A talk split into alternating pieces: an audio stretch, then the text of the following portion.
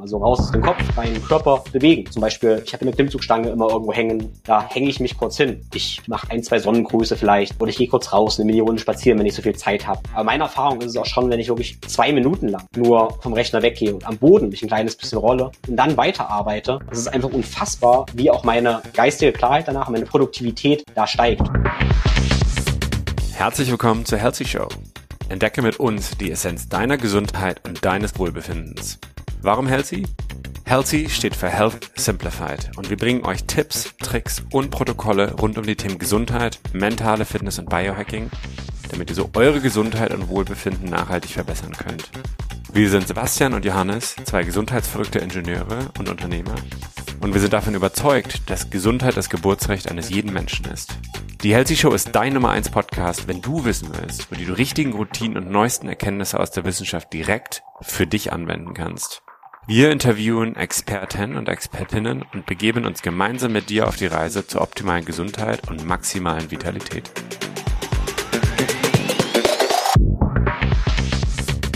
Moin Moin zu einer neuen Folge von der Healthy Show. Heute mit dem lieben Tim Böttner, Freund, Biohacker, äh, leidenschaftlicher Ingenieur, Quereinsteiger und ich weiß nicht, was wir sonst noch für schöne Synonyme haben. Ähm, genau, Tim, du bist, ich gerade schon aufgeführt, ne? Du bist dieses Jahr Papa geworden. Herzlichen Glückwunsch schon mal. Ich durfte, ich durfte die Kleine schon kennenlernen. Und ich glaube auch die Entwicklung von euch beiden. Ähm, du bist aber vor allem auch Coach und der Think Flow Grow Podcaster. Ich glaube, jeder, der so ein bisschen auf den europäischen Biohacking-Konferenzen rumturnt, äh, der sieht dich auch gerne mal auf der Matte rumturnen oder im Workshop. Äh, und ich freue mich, dass wir heute mal reintauchen in das äh, Thema spielerisch äh, Gesundheit im Alltag da kann ich mir eigentlich keinen besseren vorstellen als dich, Tim. Von daher erstmal herzlich willkommen. Ja, vielen Dank für die Einladung. Ich freue mich sehr, hier zu sein. Schön. Äh, ich habe gleich mal eine Frage an dich. Und zwar, äh, ich finde es immer ganz wichtig, dass man so die die Experten und Expertinnen, die wir hier im Call haben, dass man den erstmal so ein bisschen einen Einstieg äh, von, von den Leuten bekommt. Und da habe ich immer so die Frage, was treibt dich im Leben an und was ist dein Warum? Ich denke eigentlich immer, das ist so eine kleine Frage, aber du hast mir eben schon angekündigt, dass das doch keine so kleine Frage ist. Von daher, ähm, genau, erzähl doch mal. Ja, also die Frage ist klein, aber ist die Frage, wie, wie geht's dir? Das ist auch, kann man lang und kurz antworten. Äh, wenn ich ehrlich sagen darf, quasi, was mich Bitte. wirklich antreibt, dann darf ich ehrlich sagen, ich liebe einfach das Leben und dieses Feuer im Leben. Ich liebe sinnliche Erfahrungen. Ich liebe so, das Leben wirklich zu spüren. Und das verbindet ja wahrscheinlich auch dich und mich Sauna, Eisbad, Atmung, Bewegung und auch Essen. Diese ganzen unfassbar schönen sinnlichen Erfahrungen. Und mit Sinnlichkeit meine ich aber nicht nur dieses, ich sag mal, sinnliche Schmecken, sondern es sind ja dann auch gleich übersinnliche Erfahrungen, die damit kommen. Und das ist für mich dieses ganze Spektrum, diese tollen Erfahrungen im Leben. Ähm, das finde ich so faszinierend, so wunder, wunderschön. Ich erlebe diesen Flow, diesen Flow erlebe ich so gerne. Ich liebe das und kenne natürlich auch die Zeiten, wo ich diesen Flow nicht mehr habe, wo ich eher in so einer Taubheit bin, den Flow nicht mehr so erfahre und dann merke ich, okay, was passiert hier? Und es treibt mich an, quasi immer mehr in diesen Zustand der sinnlichen oder übersinnlichen Erfahrung quasi zu leben, in diesem Flow. Und meine Arbeit treibt mich dann eben auch an, dass ich ganz sicher bin und weiß, wenn wir alle mehr diese Erfahrung machen, dass wir eine bessere Welt hätten und andere Leute quasi zu inspirieren, äh, diese Reise mitzugehen, ähm, was wir dann auch Gesundheit nennen können. Das ist mein Antrieb für meine Arbeit, vor allem ist mein Antrieb in meinem Tun quasi immer mehr in diesen Flow-Zustand eigentlich zu kommen. Ja, schön. Ähm, ich resoniere damit auf jeden Fall sehr und ich, ich, ich meine, der gemeinsame Freund von uns, Max, redet ja auch, glaube ich, viel über diesen Flow-Zustand, ne? Und ich glaube, da ist viel Wahrheit drin, ne? Aber wie, wie bist du denn, also wie ist dein, wie bist du, wie bist du darauf gekommen? Wie bist du quasi zu diesem Gefühl gekommen? Und vielleicht kannst du ja auch noch mal ein bisschen ausschmücken, dass du das, das hast du ja nicht in der Uni gelernt oder das ist ja keine Ausbildung gemacht. Ne? Ich glaube, das kann man auch, also das muss, man muss leben und ich glaube, das Leben lernt einen dann dieses. Aber kannst du so ein bisschen ausholen, wie vielleicht auch deine Reise war und wie du auch zu diesem Warum gekommen bist und vielleicht auch nochmal mit dem Hintergedanken, dass ich glaube, viele Menschen auch mit dem Warum struggle. Ne? Und vielleicht gibt es auch nicht immer ein Warum. Also das kann man jetzt auch philosophisch, glaube ich, so ein bisschen darstellen und auch stehen lassen. Aber wie hat es denn bei dir geklappt oder wie war so der Beginn deiner Reise? Hm. Ja, spannend, wenn ich überlege, Universität, in der Universität habe ich es verlernt. Das ist ganz wichtig. Das ist die ja, große spannend. Erkenntnis, ich habe es in der Universität verlernt. Weil wenn ich reflektiere, wie ich aufgewachsen bin, bin ich an sich im Dorf aufgewachsen, immer draußen, immer irgendwie auch sportlich unterwegs. Mit den Eltern immer Skifahren gegangen, in die Berge, äh, habe mich da endlos verloren. Ähm, ich bin zehn Jahre Skateboard gefahren. ich war Skateboard fahren quasi. Also ich, ich war das Skateboard so. Ähm, mhm. Und ich war Gerätetauchen ähm, und habe diese ganzen, die ganze Natur erforscht und war einfach im Flow. Und dieses Wort Flow habe ich später kennengelernt als Konzept und habe das erst nicht so richtig verstanden, warum wir darüber reden müssen. Also ich habe das nicht, okay, es gibt dieses Wort, aber ich wusste nicht, warum, warum reden wir darüber, weil das ist ja Normalzustand. es ist ja für mich auch für mich Normalzustand. Und ähm, dann ja, ging das für mich aber so. Ich habe dann mit Kraftsport irgendwann angefangen. Alles bestens, super spannend. Und dann habe ich Maschinenbau studiert. Ähm, fünf, fünf Jahre. Warum? Also. Um, ähm, ja, tatsächlich auch so das strukturierte Ingenieurdenken, so Dinge so auseinandernehmen, Dinge verstehen, finde ich, finde ich faszinierend. Äh, das ist der eine Aspekt. Ähm, der andere ist aber natürlich, dass meine Eltern Bauingenieure sind und deshalb war ich auch so geprägt. Aber da ich ein Riesenrebell war, habe ich nicht Bauingenieurwesen studiert, sondern ich war ganz verrückt und habe Maschinenbau studiert. Hm. Ungewöhnlich, ja. ja totaler Rebell war ich da gewesen. Ähm, nee, ich hatte ganz tief diesen Glaubenssatz auch gehabt. Äh, Sport, Gesundheit, Bewegung oder so irgendwas Soziales. Das, da kann man ja Geld mit, Geld mit verdienen. Das ist Hobby, aber das ist keine Arbeit. Arbeiten muss ich was Richtiges. Das war der Glaubenssatz, wo ich gesagt habe, okay, Sport, Bewegung kannst du mal nebenher machen und Maschinenbau ist eben was Richtiges. Ähm, ich fand das auch super interessant. Ich habe das auch gut gemacht, weil es mich interessiert hat. Ähm, aber es hat mich eben irgendwie nicht erfüllt. Auf jeden Fall, was ich dann aber so gemerkt habe, ich habe parallel ja auch als Trainer gearbeitet, ganz viel Kraftsport, Bodybuilding, diese ganzen Geschichten und eben das mit Ingenieurverstand alles auseinandergenommen, ähm, habe ich da irgendwie gemerkt, dass ich aber eigentlich diese Fähigkeit, mich einfach in Dingen zu verlieren, irgendwie verloren habe. Und das war, manchmal kommt so das, den Kopf, äh, so das Bild im Kopf, die Vertreibung aus dem Paradies war das so ein bisschen. Es war plötzlich so, ich habe zwar die Dinge gemacht, aber ich habe sie so konstruiert und ich habe mich nicht so dabei verloren. Und dann habe ich auch angefangen von Mika, äh, Michael, Michael Mikalski. Michael, ja, ja. lange, lange nicht gelesen wieder, aber die ganzen Bücher natürlich zu lesen und habe dann quasi als Ingenieur eigentlich mich mit Flow beschäftigt und habe das wie rekonstruieren müssen. Ich habe mir intellektuell Gedanken machen müssen, wie Flow funktioniert und habe dann quasi meine Aktivitäten so gestaltet, dass ich mehr Flow erfahre. Was ja völlig verrückt ist. Als Kind habe ich ja nichts gewusst quasi und es einfach mhm. so erfahren. Und dann habe ich alles studiert, habe unfassbar viel intellektuellen Ballast eigentlich gehabt und durfte das quasi neu konstruieren quasi. Und das ist so spannend, weil das ist, und jetzt bin ich ganz oft in so einer zweiten Einfachheit quasi. Also früher war dann alles einfach äh, und ich war einfach im Flow. Ich war einfach, war voll sinnlich online quasi mit meinem Körper. Dann habe ich ganz, ganz viel studiert, total wertvoll. Und es war aber alles komplex und kompliziert. Und jetzt komme ich immer wieder dahin, dass alles bei mir irgendwie wieder einfacher wird und ich quasi dahin zurückkomme. Aber natürlich auch mit einem, mit einer ganz anderen Grundlage wieder. Mhm. Das ist so eine kleine Rekonstruktion quasi ne, von, der, von der Geschichte quasi. Ja, schön. Also ich glaube, letztendlich ist ja bei, beim Thema Spaß, glaube ich, dasselbe. Ne? Man sagt ja irgendwie Spaß oder mehr Freude und mehr Spaß im Alltag haben, ist einfach nur quasi die logische Aneinanderreihung von mehr Dingen, die einem Spaß machen. Ne? Also es ist so, weiß ich nicht, natürlich kann man das irgendwie so simpel betrachten, aber äh, es ist ja für viele Leute ist das, glaube ich, gar nicht so ganz einfach. Ne? Und für dich ist es ja, glaube ich, auch so. Also der Menschen, die hören dann einfach auf ihr Bauchgefühl ne? und kommen dadurch dann in den Flow. Und ich glaube, bei dir ist es dann quasi eher, hast du das eher über das über den Verstand, ne? Oder vielleicht sozusagen auch über, über das Intellektuelle quasi hast du den Zugang zu gefunden. Ne? Würdest du denn irgendwas anders jetzt machen? Also äh, auch wenn du sozusagen jetzt gerade so ein bisschen sagst, du hast es durchs Studium verlernt, hast du es ja aber trotzdem dadurch auch wieder gelernt in irgendeiner Weise, ne? Also. Hm. Also wenn ich noch mal äh, jetzt 18 wäre quasi, hätte ich nicht nochmal Maschinenbau studiert. Das ist relativ klar. Hättest du nicht? Äh, nein, ich habe äh, okay. ich hab nach dem Maschinenbaustudium noch Sportwissenschaften studiert, also noch ein zweites Hochschulstudium quasi gemacht äh, und ich hätte das lieber davor gemacht. Also manchmal denke ich so, ah, wenn ich jetzt 18 wäre, vielleicht hätte ich Physiotherapie studiert und Sportwissenschaften oder sowas. Ähm, ich halte tatsächlich das, was ich im Studium gelernt habe, vom wissenschaftlichen Arbeiten, Bewerten, vom kritischen Denken, ähm, Bewerten von Studien, wissenschaftliches mhm. Arbeiten, an Dinge dranbleiben, selbstständig lernen. Diese Qualitäten halte ich für extrem wertvoll für alle anderen Dinge. Also das mhm. ich finde ein Studium an sich super. Ich hätte nur nicht wieder fünf Jahre Maschinenbau studiert. Ja, kann ich und, verstehen. Ne? Ja, mhm. und manchmal, klar, ich könnte jetzt irgendwie sagen, ah, also es klingt jetzt so, hm, war nicht früher alles besser. Aber damals war ich nicht erwachsen. Das ist was, was wir nicht vergessen dürfen. Äh, als Kinder, als Jugendliche sind wir irgendwie auch unschuldig, verantwortungslos mehr oder weniger. Und ich glaube, es ist nötig, dass wir diesen komplexen Umweg gehen, um dann, wie ich gesagt, in diese zweite Einfachheit reinzukommen, wo wir quasi ja erwachsen das wieder integriert haben. Also ich möchte keinesfalls romantisieren, dass in der Kindheit alles gut war, weil da sind wir eben Kinder und keine Erwachsenen. Mm, ja. Und sag mal, wie hast du denn dann diesen Quereinstieg wirklich äh, gemeistert? Also du hast quasi gemerkt, okay, das Studium ist nichts für mich. Ich habe eigentlich mehr Spaß am, keine Ahnung, am Hulk sein, am Sport machen, am, am Arbeiten mit Menschen. Und dann hast du quasi, hast du da einfach drauf vertraut, hast in dich reingespürt und hast einfach mehr von dem gemacht. Also kann man das so simpel sagen?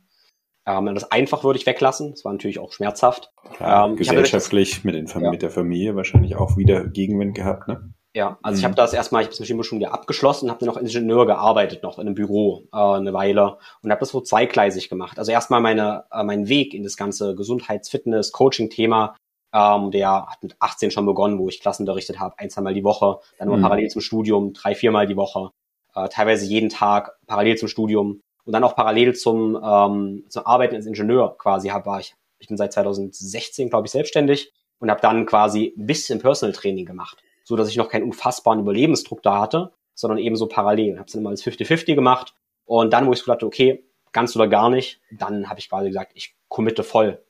Aber ja, für mich gab es trotzdem so die Erkenntnisse, dass es, ja, wenn ich jetzt weiter nur als Ingenieur, nicht, ich will jetzt nicht sagen nur als Ingenieur, das ist eben nicht mein Weg, aber dann habe ich irgendwann gespürt, ah, mein, meine Gabe, mein Potenzial liegt eben in was anderem. Und dann war mir so, ah, ich habe fast eigentlich Verpflichtung, das zu tun, was mir Freude macht äh, weil das auch mein Potenzial ist und ich mit dem Potenzial das einerseits für mich mache, andererseits auch um wertvoll irgendwie zu sein für alle, ist es eben auch wertvoll, dass ich eben das mache, was ich tun sollte. Und ich habe dann irgendwann auch mal, hm, also irgendwann habe ich einen Glaubenssatz entwickelt, relativ früh wahrscheinlich schon, 17, 18, wenn ich merke, was richtig ist, was wahr ist für mich, dann muss ich das auch tun. Und das ist so einer meiner, einer Grundsachen. Also Integrität ist einer meiner höchsten Werte. Und wenn ich irgendwann merke, okay, ich bin da off, dann weiß ich, ich muss da tun. Also ich bin jemand, wenn er merkt, er hat da einen Schatten, hat da ein Thema, dann muss ich da rangehen. Das hm. wird kein Weg vorbei. Und das ist egal, wie schmerzhaft das ist. Deshalb, ähm, und ich sage das nur so, weil das manchmal, wenn ich das so erzähle, wie ich gewechselt habe, so hm, locker flockig, dann mache ich das so. Nein, das war ein Prozess über Jahre mit ganz, ganz, ganz viel Tränen, unfassbar viel Angst, wieder kein Geld, überall durch und so weiter und so fort. Und aber es gibt keine andere Wahl für mich. Ja. Ja, schön. Umso schöner, dass du jetzt da bist, wo du, wo du jetzt stehst. Ne? Ja, ja. Auch eine schöne Reise ist. Du, wir wollen ja heute ein bisschen über Gesundheit und ich glaube auch dem, dem spielerischen Aspekt reden. Ne? Und ich finde, für mich verkörperst du das auf jeden Fall durch und durch. Ich glaube, wir haben gestern schon so ein bisschen äh, auf WhatsApp kommuniziert, dass, dass manchmal auch die Eigen- und die Fremdwahrnehmung natürlich auch nochmal anders ist. Aber trotzdem äh, finde ich es bei dir immer sehr schön. Und du bist ja auch als Coach, du hast ja, ist ja jetzt auch mal deine kleine Online-Akademie, ne, wo du sozusagen auch einige, einige Sachen lernst. Und ähm, wie, wie kann man das Thema spielerisch angehen? Und ich glaube, ne, also wir, vielleicht auch nochmal kurz ein, ein Datum, also ein Timestamp. Wir sind jetzt am 22. Weihnacht, äh, 22. Dezember, kurz vor Weihnachten, sonst glaube ich auch immer so die Zeit, wo körperliche Bewegung eigentlich eher einschläft. Ne? Ich glaube, äh, man auch so ein halbes Kilo bis zum Kilo Fett einfach oder was du Gewicht nochmal raufpackt. Ähm, und ich glaube, alles andere eigentlich als spielerisch unterwegs ist. Ne? Für viele Menschen bedeutet es auch immer Stress. Weißt du, dieser Weihnachtsperfektionismus, ähm, kenne bei mir selber auch, wir sind eine Patchwork-Familie, da ist immer, weißt du, viele Stationen, die man abfrühstücken darf. Ähm, und wie kann, also welche Tipps kann man vielleicht jetzt gerade in so einer Zeit mitnehmen, ähm, um einfach, weißt du, das Thema Gesundheit spielerisch anzugehen und nicht irgendwie permanent mit einem schlechten Gewissen rumzulaufen und zu sagen, oh, den zweiten Teller oder den, weißt du, den dritten Teller hätte ich mir mal sparen können oder ach, ich habe jetzt doch nicht das Dessert, also bin ich jetzt nicht gesund, ne? Weil ich meine, das Thema Gesundheit ist viel komplexer, ähm, aber vielleicht hast du da einen, einen schönen Einstiegspunkt. Ja, also es ist ein großer Punkt, weil also Spiel ist so, so wichtig, dass wir, das ist für mich eine Attitüde, die wir alle kultivieren sollten. Und tatsächlich, wir können über ganz viele Gesundheitsmaßnahmen sprechen, aber ähm, ich möchte, dass wir verstehen, wie wir die Dinge machen, ist viel wichtiger oftmals als das, was wir machen. Ähm, für mich persönlich funktionieren auch viele Ernährungssachen, haben für mich immer funktioniert irgendwie und dann sehe ich, andere machen dasselbe und es funktioniert nicht. Wenn ich jetzt, ich spreche mal über irgendein Thema Ernährung jetzt, passt vielleicht gar nicht zu Weihnachten, aber tun wir das mal, sagen wir mal, ich probiere eine ketogene Ernährung aus. Dann gehe ich da so ran und bin so als Wissenschaftler im Sinne von spielerisch rangehen, okay, was passiert, wenn ich das mache? Okay, cool, für 30 Tage lang esse ich jetzt mal ketogen und dann beobachte ich, was passiert mit meinem Körper? Was macht mein Körpergewicht? Was macht mein Fettanteil? Was macht meine Energie? Was macht mein Körper? Probiere ich das aus und dann beobachte ich das. Und wenn ich nach 30 Tagen merke, okay, das hat sich verbessert, das war ganz schlecht, ich war vielleicht viel müde gewesen, ich habe Entzündung bekommen, wer weiß, dann okay, habe ich was gelernt. Und dann kann ich mit der nächsten Idee spielen. Und paradoxerweise, also erstmal lerne ich so ganz viel. Äh, und ich bin nicht in einem Zustand der Angst, nicht wie in einem Kampf, wenn ich irgendwie kämpfe. Und das ist ja wie das ganz viele das machen. So, ich muss jetzt Gewicht verlieren, ich muss jetzt das machen. Und damit kämpfe ich. Und ja, dann haben wir eben ja den Zustand, dass unser Nervensystem das als Kampf oder Flucht ansieht. Und damit produzieren wir eben auch ganz viele, ähm, ja, erstmal haben wir dann diese Emotionen, die dem Zustand eben korrelieren, dann auch viele Neurotransmitter und Hormone, Cortisol, Stresshormone, die dann höher gehen, die aber das ganze Ergebnis manipulieren. Ja? Und das ist ganz interessant. Da ist auch dann Wissenschaft oft zu Ende, mehr oder weniger, weil Studien dann ziemlich hinfällig sind. Weil in dem Moment, wo ich zum Beispiel Ernährungsform als neugierig spielerisch sehe, dann bin ich freudig und habe dann darum eben ganz viele oder weniger Stresshormone und mein Blutzuckerspiegel und so, der ist völlig anders, weil ich dem eben mit einer positiven Einstellung entgegengehe. Und damit ist das Ergebnis von Ernährungsform völlig anders, als wenn ich das eben, wie ich gerade gesagt habe, im Kampf, Kampfmodus quasi mache gegen meinen Körper. Ich muss das mhm. jetzt machen, weil der das gesagt hat. Mehr Stress, höherer Blutzuckerspiegel, andere metabolische Antwort. Und das, das meine ich eben so damit. Und das ist natürlich auch was für die Weihnachtszeit, was wir so ein bisschen mitnehmen können. Ähm, wenn ich schon mit der Einstellung ins Essen gehe, quasi, schön, ich gönne mir mal was, ich mache das aus Freude. Ähm, ja, und dann kann ich danach auch ein bisschen mehr Sport machen. Ne? So, ich mag Beeren. Beeren werden eben dick ähm, im Winter, dann essen sie ein bisschen weniger oder essen gar nichts mehr, haben Winterschlaf, dann sind sie halt wieder dünn. Ne? Okay, Punkt. Und das können wir ja auch so machen. Wir feiern halt und dann fasten wir ein bisschen. Fasten muss nicht in dem Sinne heißen, dass ich direkt mehrere Tage faste, obwohl ich das sehr gerne mag, sondern dann esse ich halt danach ein bisschen weniger. Also ganz ehrlich, ähm, es geht ja auch ein bisschen im Podcast hier um Simplified Health. Und wenn ich die Aussage mache, klingt das so einfach. Und letztendlich ist es auch so einfach. Ist halt über die Weihnachtsfeiertage ein bisschen mehr und ist danach ein bisschen weniger. Hm, Punkt ist denn das wirklich so schwierig? Ähm, Punkt. Eigentlich gibt dazu erstmal gar nicht mehr zu sagen. Ja. Mhm. Ja, ist schwierig, ne? weil ich glaube, manchmal ist halt, ist halt einfach dieses Gewissen oder auch der, das Gehirn ist quasi so ja. stark, uns das irgendwie schlecht oder malmig zu reden. Ne? Und ich glaube, ich weiß nicht, ich finde diesen Spruch, weißt du, es gibt kein, äh, im Englischen sagt man, there is no try, there's only do. Ne? Also es gibt sozusagen kein Versuchen, es gibt nur das Machen und das ist auch irgendwie leicht gesagt. Und ich, ich weiß nicht, ich habe so ein bisschen mein Problem mit dieser Sprichwendung, ne? aber am Ende ist es, glaube ich, halt irgendwie so die Essenz. Ne? Aber also um das nochmal so zusammenzufassen, du sagst also eigentlich, dass, dass das alles mit der Intention beginnt. Ne? Also dass quasi man einfach dementsprechend sagt so, hey, es ist Weihnachten, ich schlemme jetzt einfach mal, pack halt meine anderthalb Kilo drauf und danach komme ich aber sozusagen wieder eigentlich zu meiner alltäglichen Routine zurück, äh, ne, ernähre mich gut, mache meine 10.000 Schritte, wie auch immer das aussehen kann, dass das sozusagen, also einmal, dass das leichter ist und das zweite, was du auch sagst, ist quasi, dass die Intention auch einen Einfluss auf unsere Physiologie hat. Ne? Also, ja, massiv. Ja.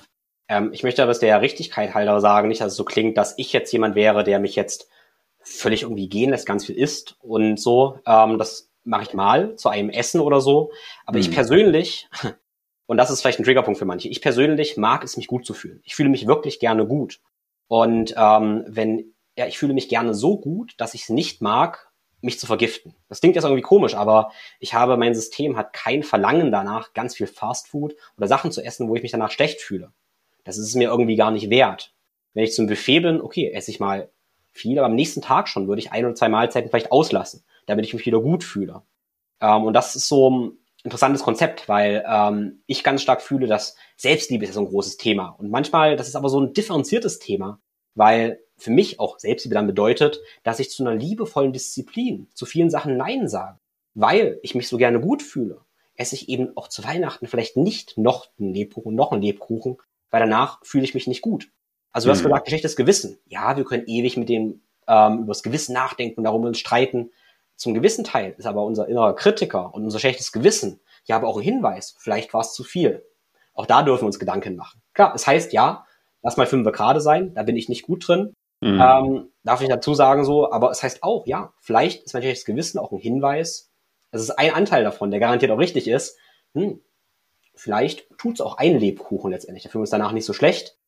Ähm, genau, also ich plädiere auch für diese, hm, ich sag mal, liebevolle Härte, liebevolle Disziplin an uns selbst ähm, die ich nicht als stressig, böse, schlecht irgendwie empfinde, sondern als sehr, sehr tief und sehr, sehr wahr. Ja. Hm.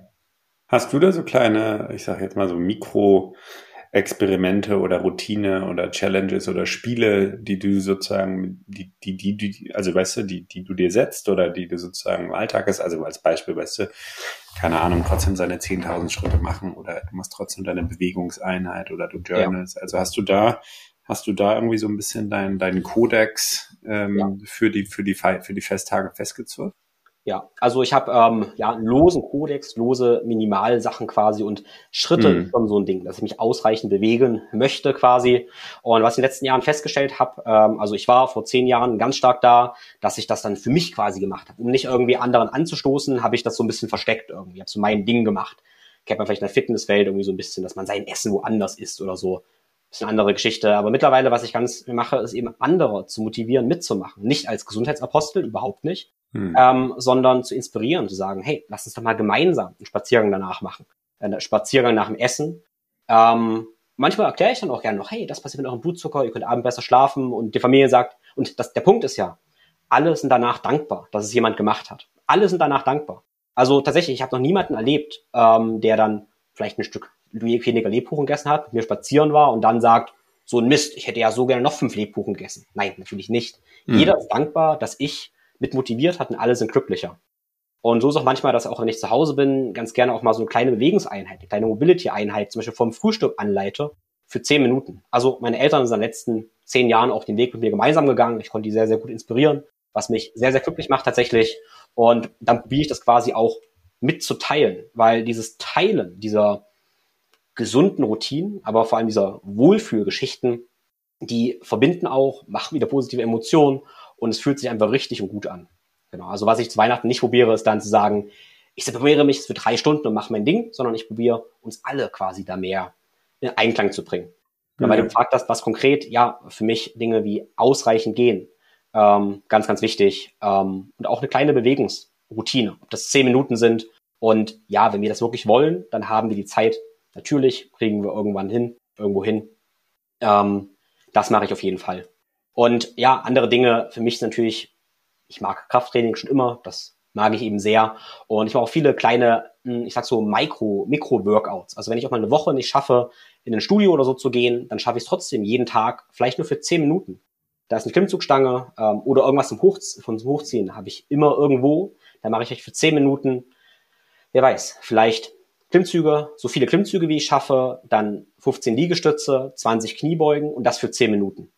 Dann habe ich ein kleines Ganzkörper-Workout gemacht, bin super verschwitzt letztendlich, zehn Minuten weg, hat eigentlich niemand gemerkt, außer ich, fühle mich super gut. Ähm, und ich habe festgestellt, ah, wenn ich diese kleinen Mikrosachen mit einbaue, ne, fühle ich mich auch nach einer Woche noch super, super gut. Was ich persönlich nicht mag, aus meiner eigenen Erfahrung und mich auch bei anderen dann nervt, wenn man erstens schlechtes Gewissen hat und sich dann aber noch so beschwert von ihm. Da denke ich immer, dann mach's doch gar nicht erst. Ja. Mhm. Ja, schwierig, ne? Weil oft werden dann aber die Themen von anderen Leuten auf einen selber projiziert, so, ne? Genau. Aber ja, schön. Und ähm, vielleicht kannst du, das, das ist ein ja, wichtiger, ist wichtiger Punkt. Ähm, dass, da darf man natürlich selber sehr achtsam mit sein, dass man selber anfängt, ein gesünderes Leben führen zu wollen. Mhm. Genau, dann andere projizieren halt so viele Themen auf einen selbst und kritisieren einen vielleicht und werfen einen Sachen an den Kopf und da zweifelt man. Und da darf man liebevoll lernen, damit umzugehen, weil ich das natürlich sehr, sehr gut kenne, wenn ich sehr viele merkwürdige Dinge mache und dann merkwürdige Kommentare kommen. Ich realisiere natürlich irgendwann, dass es nur die Themen sind von den Leuten selber. Äh, und eigentlich sagen sie, oh, ich würde auch so gerne mich mehr zu Hause in meinem Körper fühlen. Kannst du mir helfen oder so? Was real rüberkommt, sind abwertende Blicke oder was auch immer. Hm. Wie, also, ich meine, ich bin mir sicher, dass in deinem Coaching du viele dieser, oder in deinen Coachings viele dieser Themen sozusagen auch äh, Tag ein, Tag aus wahrscheinlich hast. Ne? Also wie, wie fängst du an, die Leute abzuholen? Ich glaube, dass das man sozusagen das wirklich im Alltag hinbekommt, weil, also ich meine, ich glaube, viele dieser Themen, weißt du, jetzt nach dem Essen einen Spaziergang oder auch seine 10.000 Schritte, ich glaube, die, die hört man halt immer, oder was heißt immer, die hört man halt häufig, ne? Und ich glaube, das ist mittlerweile gut erwiesen, aber die Umsetzung pff, kann natürlich trotzdem schwierig sein, ne? Gerade wenn man irgendwie in einer Familie, Familienkonstellation ist, weißt du, wo man die einzige Person ist, die spazieren gehen will oder vielleicht auch generell, weißt du, irgendwie so voll ist, dass man es dann irgendwie vergisst. Also wie, mhm. ja, wie, wie geht man das an, wenn man jetzt einfach sagt, so, pff, das ist irgendwie fällt mir echt schwierig, das jetzt hier einzuhalten? Ja. Also der eine Punkt ist natürlich, üben und machen. Das ist manchmal wird das so ein bisschen vergessen. Man sucht mal nach diesem magischen Trick, yeah. wie ich Gewohnheiten etabliere und ich etabliere Gewohnheiten, indem ich Gewohnheiten etabliere. Ich mache Dinge für eine bestimmte Zeit und da brauchen wir auch einfach ein bisschen Disziplin. Das ist so, da kann man ewig drum rumreden, endlos in Wissenschaft machen. Ähm, ich bin ein Mensch tatsächlich, bevor ich endlos viel rede und Wissenschaft drum mache, habe ich schon lange gemacht. Und deshalb setze ich Dinge um, weil ich es schon lange gemacht habe, bevor ich zu viel drüber rede. Ja gut, aber deine Frage war auch, ähm, ja, auch im Coaching bei Menschen. Und du hast gesagt, ah, also die Dinge sind so voll. Und das Wichtige, was wir verstehen müssen, ist, wir brauchen mehr Pause und brauchen mehr Zeit. Wenn wir Veränderungen, neue Gewohnheiten wollen, brauchen wir mehr Zeit. Wir müssen uns, also wir brauchen nicht mehr Zeit, wir brauchen mehr Ruhe. Wir müssen irgendwas rausschmeißen. Bei den meisten Menschen sage ich erstmal, was können wir alles wegnehmen? Äh, was können wir wegnehmen, bevor wir irgendwas hinzufügen? Das ist so wichtig. Wir brauchen, äh, die meisten Menschen nehmen sich keine Pause für Stille. Für die meisten Menschen sagen, sie haben keine Zeit. Und es ist die absolute Hölle, sich vorzustellen, für zehn Minuten lang nichts zu tun. Für zehn Minuten nichts zu tun, ist für die meisten die absolute Hölle. Aber das ist so, so wichtig, dass wir erstmal Zeit oder einen Raum haben für uns und dann fängt das alles mit Bewusstsein und Achtsamkeit an. Also in jeder Bewegungsform der ganzen Welt, ob das Yoga, ob das Tai Chi, Qigong ist, dann ist Achtsamkeit und Bewusstsein für den Körper die absolute Basis. Immer.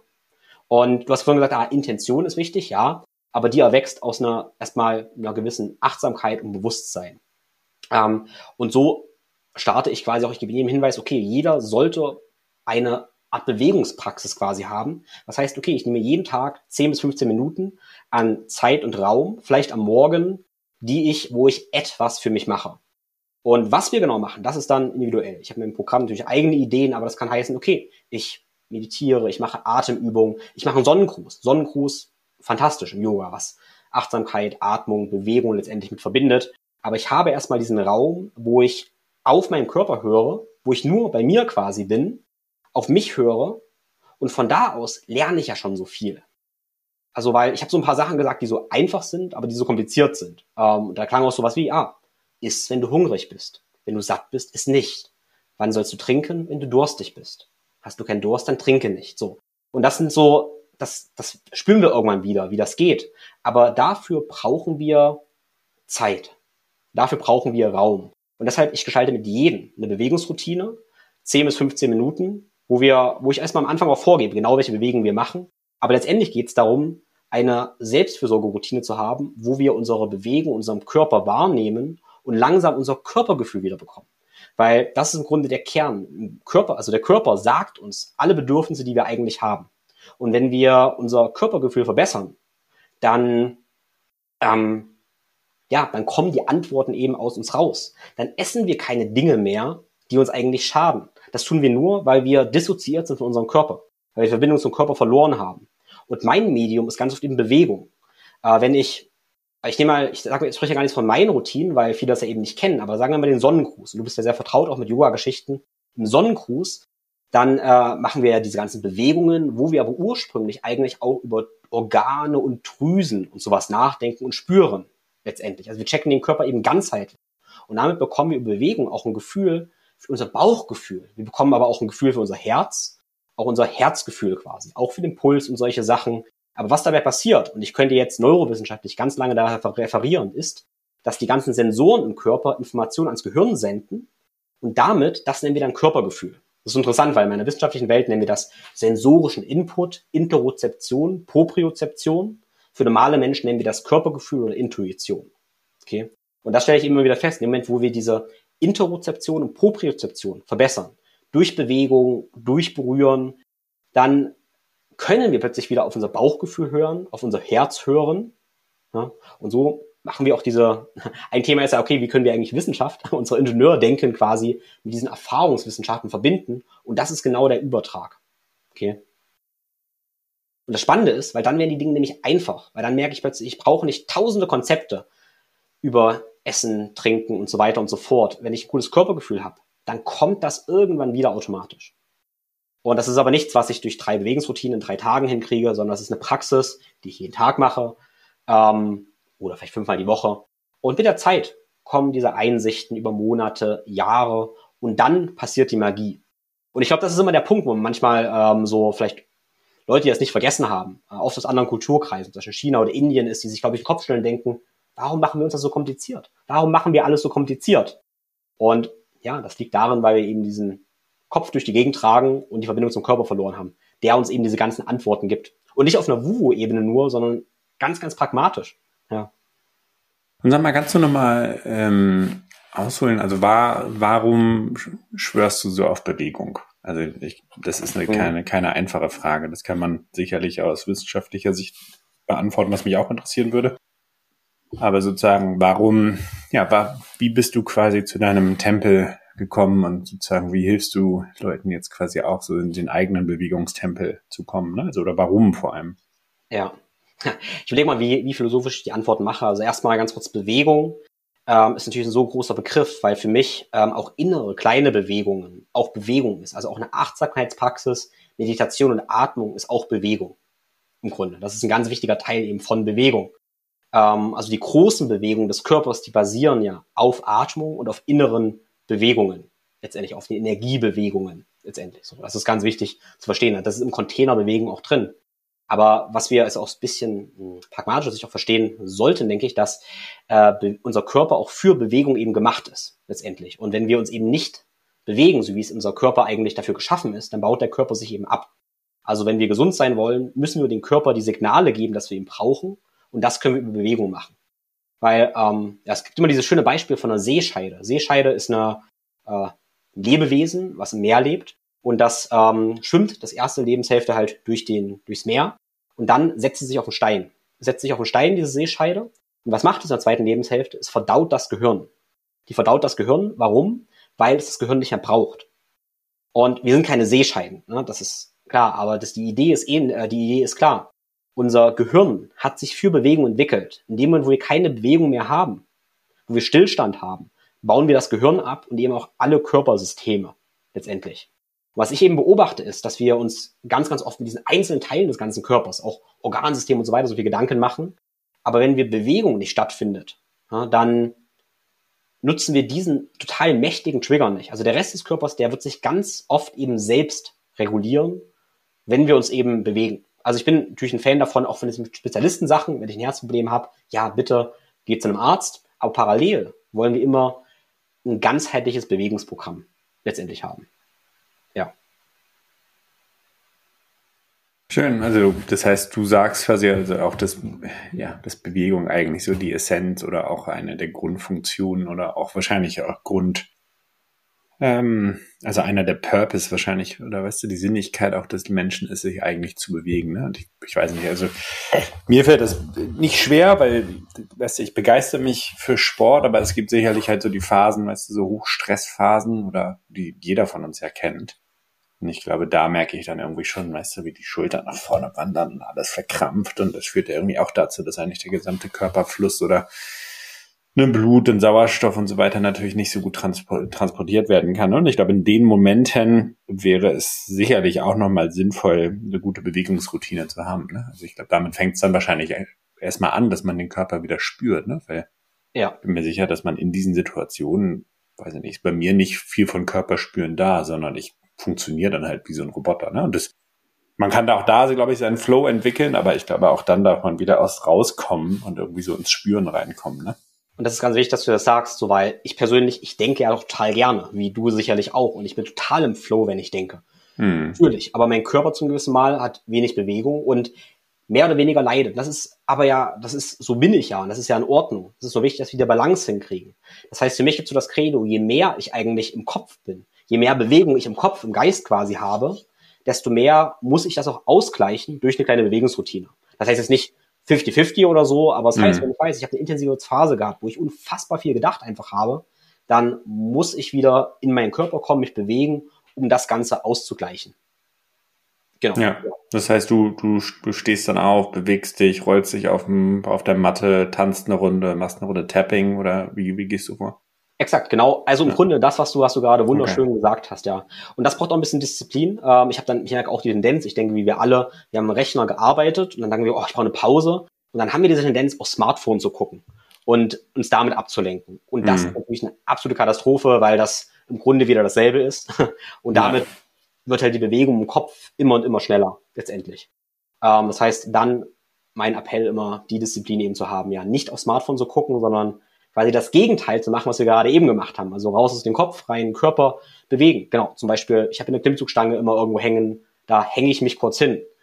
Ähm, ja, ich mache ein, zwei Sonnengrüße vielleicht, mache ein paar andere Bewegungen äh, oder ich gehe kurz raus, eine Mini-Runde spazieren, wenn ich so viel Zeit habe. Aber meine Erfahrung ist es auch schon, wenn ich wirklich zwei Minuten lang nur vom Rechner weggehe und am Boden mich ein kleines bisschen rolle und dann weiterarbeite, das ist einfach unfassbar, wie auch meine geistige Klarheit danach, meine Produktivität da steigt.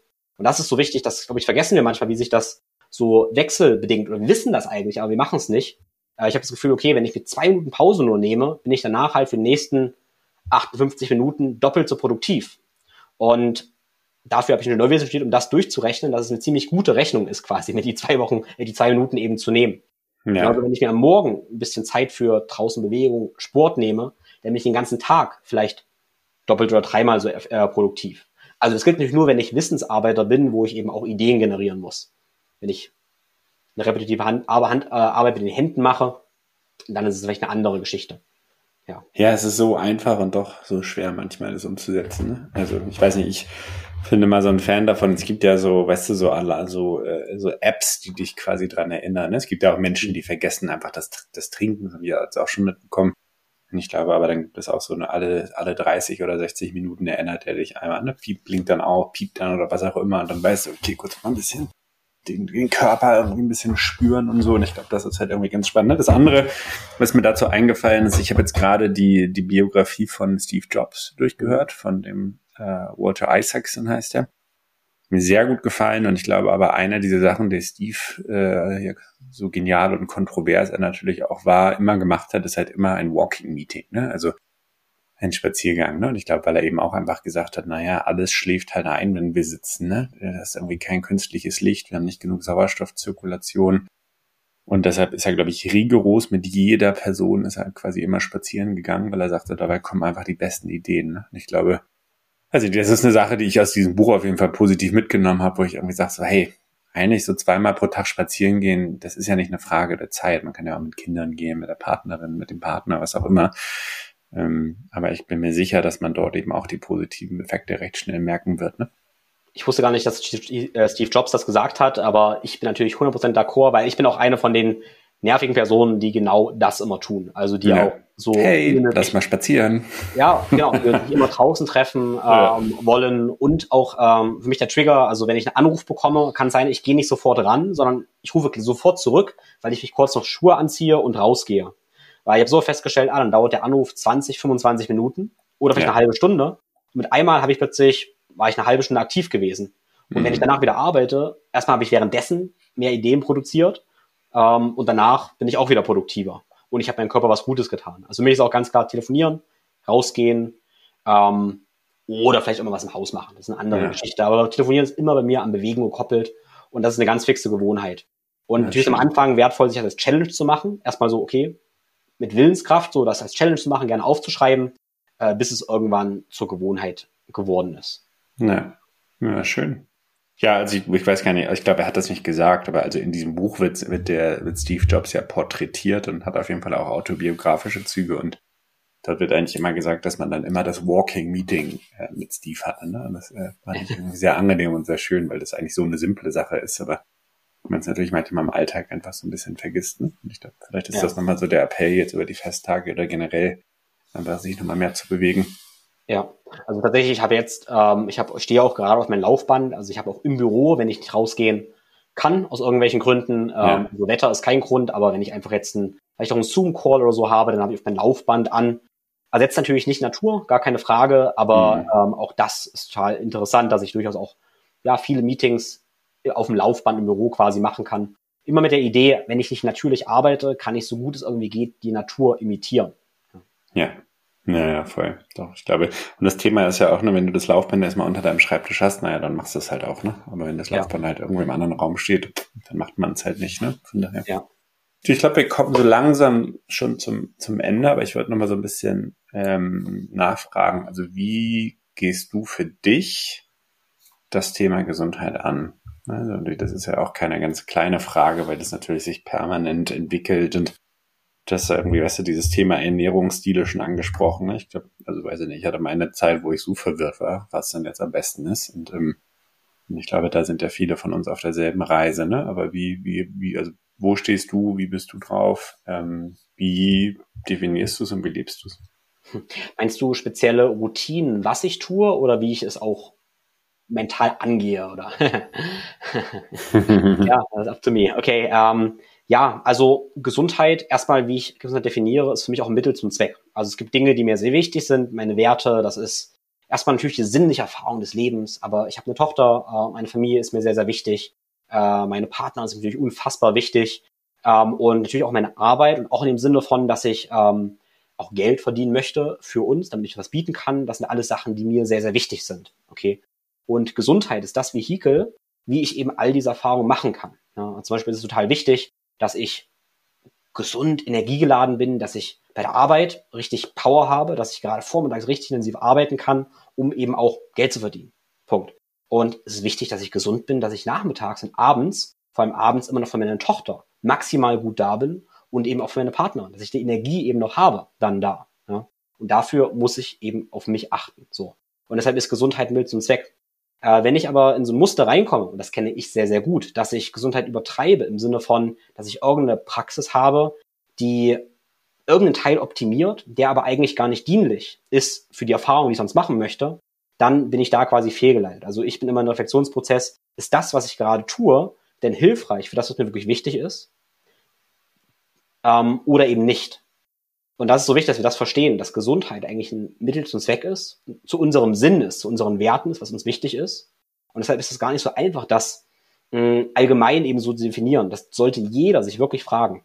Ja? Und das passiert eben, wenn wir uns ganz viel orientieren an Medien oder so weiter. Wir machen die und die und die Praxis noch. Gerade im Biohacking können wir uns so verlieren, wenn ich dann plötzlich drei Stunden irgendwelche Routinen mache, aber es eigentlich wichtig ist, Zeit mit meiner Tochter zu verbringen, dann bin ich nicht gesund. Dann habe ich was völlig nicht verstanden.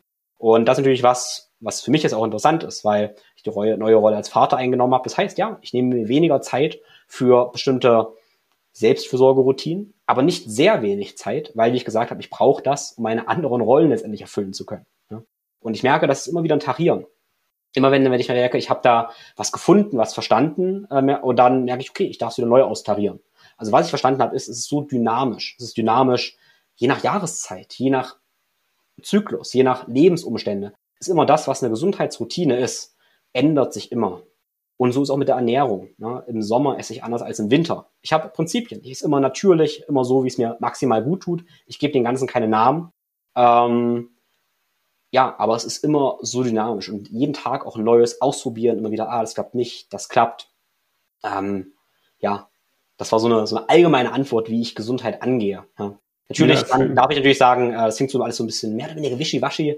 Ähm, ich liebe Eisbaden. Ich habe mein Eisbad im Garten. Ähm, ich gehe eigentlich jeden Tag, springe ich die Tonne rein, direkt nach Aufstehen, springe ich da rein, stehe nackt im Garten mit den Füßen auf dem Boden, liebe es. 5 Uhr den Mond noch anzugucken, die Sterne, den Mond zu sehen, wie ich nackt im Garten stehe. Äh, dann meditiere ich super, super gerne äh, in der Stille, in der Ruhe. Äh, mache mein körperliches Training. Äh, ich liebe Krafttraining, so dass ich ungefähr 6.30 Uhr, 7 Uhr fertig bin und dann mit der Familie frühstücken kann quasi. Ähm, das ist aktuell das, was ich am Morgen mache, weil mir das so viel mh, hm, Energie, Zufriedenheit schenkt und mich eben auch klärt. Das ist ganz, ganz wichtig. Ganz viel Klarheit, was ich am Tag eben dann fokussieren sollte und muss. Also was mich dann wirklich effizient macht. Was ist das, was wirklich wichtig ist für den Tag. Ähm, genau. Schön. Ich fand das ganz angenehm, weil ähm, selten wird eigentlich im Thema, beim Thema Gesundheit so über äh, auch finanzielle Gesundheit gesprochen. Ne? Also ich glaube, es gibt ja körperliche, mentale, finanzielle, es gibt ja ganz viele verschiedene Gesundheitstrigger. Ne? Und ich glaube, da sich eben auch das bewusst zu machen, dass quasi Gesundheit nicht dieser eine Stereotyp ist oder der eine, ne, das eine, der eine Routine, sondern dass es quasi alles miteinander zusammenhängt oder auch separat betrachtet sein kann. Ich kann natürlich körperlich total gut sein, äh, weißt du, oder physiologisch total fit sein, aber wenn es mir mental nicht gut geht oder finanziell und mir das wiederum Stress äh, bereitet, dann ne, ist das, glaube ich, eine Sache, wo man dann eben auch so ein bisschen flexibler das Thema angehen kann. Und ich fand es sehr schön, dass du gesagt hast, naja, jetzt mit deiner Tochter willst du natürlich auch mehr Zeit mit der Kleinen verbringen ne? und sozusagen auch da irgendwie das Thema ähm, einfach Gesundheit durchleben mit ihr, für sie, ihr beide zusammen. Das ist ja irgendwie auch was ganz Besonderes, ne? Ja. Und ich, als möchte ich mal kurz sagen, weil das eine Erkenntnis auch letzten Jahres, was ich im Coaching immer wieder sehe, äh, ist eben das Thema Finanzen. Also das hätte ich, äh, war mir vor Jahren auch nicht so klar, wie wichtig das ist. Also ähm, und ich sage das so, weil ich das, glaube ich, viel in der spirituellen Szene auch sehe, wo man Geld abtut. Aber was ich immer wieder beobachte, wenn ich ähm, nicht ausreichend Geld habe, dann habe ich, also nicht ausreichend, dass ich mich sicher fühle, dann habe ich konstant Stress. Ja. Und das ist eine Stress, eine physiologische Stressantwort im Körper. Und die ist da. Wenn ich mich nicht sicher fühle, dann fühle ich mich konstant ja, chronischer Stress gesetzt. Und das hat Gesundheitsauswirkungen. Das sehen wir ganz oft im unteren Rücken, im Becken, so symptomatisch, so die Zone, die damit eben korreliert ist. Mhm. Ähm, ja, und im ganzen System als erhöhte Stresshormone und sowas. Also das Thema Finanzen ist für Gesundheit auch elementar. Natürlich gilt auch hier nur so lange, wie wir uns nicht dem wieder versklaven. Wenn wir zu viel haben, damit nur Komplexität kreieren und dann ganz viel arbeiten, was wir eigentlich gar nicht mehr brauchen, ja, dann sind wir wieder das, was ich erzählt habe, wo wir da wieder quasi aus der Balance rausgekommen sind. Ja, genau. Ich glaube halt dann, es gibt, es gibt diesen, ähm, weißt du, diese Redewendung, die sagt, die sagt, Besitz besitzt.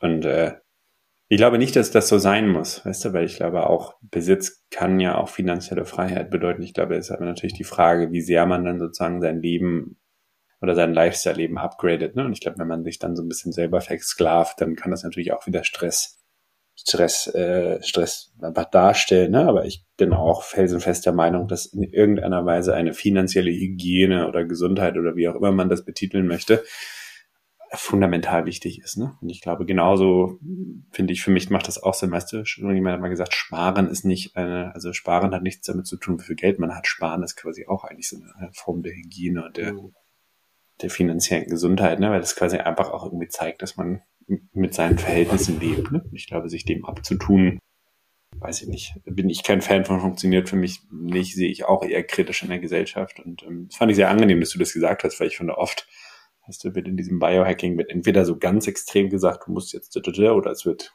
komplett das andere, ne? No Earthing und Sonne und ich esse jetzt gar nichts mehr und trinke kein Wasser so ungefähr. Ich glaube, am Ende gibt es aber auch eine gesunde Mittelmasse oder eine gesunde Mitte. Und äh, ich glaube, da darf man, weißt du, das darf man auch annehmen, ohne dass man das verteufelt, nicht? Ja, und ich weiß, Leute wollen immer hören, mach das und mach das, aber ein Thema, ja, was ja. wir auch gemacht das war ja das Thema Spielen. Und ja. äh, mein Hinweis ist, ja, probier es aus. Probier es aus, spiel damit, werde reich, merk, du brauchst es nicht, werde wieder arm, merk, du brauchst es. Und, also, und wer schneller verliert, der lernt schneller. Das ist mein Credo. Also fail mhm. fast, schnell ausprobieren, lernen, spielen. Ja, es ist, ist halt, also wenn wir das Thema Spiel hatten, Spiel heißt ja auch, mh, hm, wenn ich persönlich spiele, will ich gewinnen. Klar, sonst, ja, ich möchte gewinnen, gewinnen, wenn ich spiele. Ich bin ein leidenschaftlicher Spieler, natürlich. Wenn ich verliere, ist aber auch nicht schlimm. Spielen wir noch eine Runde. Und das ist, das ist die Einstellung, die ich gerne mitgeben möchte, so, weil Spielen, dieses spielerische Ansatz heißt, ja, ich bin leidenschaftlich voll dabei. Ich bin leidenschaftlich dabei. Nicht dieses, hm, mal schauen, mal probieren, mal, ah, du hast, ähm, probieren gibt es nicht gesagt. Von Yoda der Spruch. Ähm, es gibt kein Probieren, es gibt nur Tun. Und das meine ich. Spiel heißt, ich gehe all in, ich probiere es aus, aber wenn ich verliere, okay, dann spiele ich nochmal. Okay. Und das ist eine, dieser, also Max, ähm, Max Gotzler, ähm, nennt das das Konzept der engagierten Unbekümmertheit. Engagiert, jeden Tag probieren, die Welt zu retten, optimieren alles und jeden Abend am Lachen, der Abend drüber lachen, dass wir es doch wieder nicht geschafft haben. Und am nächsten Morgen wieder enthusiastisch genauso starten. Äh, mit diesem Feuer, mit dem Leuchten in den Augen. Ähm, genau, das ist, glaube ich, ich sehe so viele Leute, die keine Leidenschaft haben, sich nicht trauen, wirklich die Sachen so riskieren, sich zu ernst nehmen und sich damit eben blockieren. Schön. Hast du sehr schön nochmal zusammengefasst. Äh, ich finde, da ist viel Weisheit drin. Tim, gibt es irgendwas, was du, was wir noch vergessen haben? Irgendwas, was du, wo du sagst, hey, das ist wirklich wichtig, nochmal den Punkt rüberzubringen? Oder findest du, wir haben da eigentlich ein guten, gutes Roundup gehabt? ja, ich denke jetzt die spielerische Einstellung dazu, die, ja, dieses leidenschaftliche Spiel, das war mir noch wichtig, weil äh, du hast am Anfang gesagt, ich bin so ein spielerischer Typ und was mir sagt, eigentlich nein, weil ich Sachen auch gerne verbissen angehe. Aber in dieser Verbissenheit steckt auch dieses freudige, närrische, spielerische drin. Ja, und dafür appelliere ich. Dinge ausprobieren, ja, und dann für sich selber rausfinden. Und das, und ganz wichtig, das, was sie dann erfahren haben, das ist wahr. Punkt. Da müssen wir nicht mit überreden, da müssen wir nicht diskutieren dieses ganze Alberne, was wir überall sehen, was so ermüdend ist. Einfach ausprobieren, was funktioniert, es war fertig machen. Ja. Sehr schön.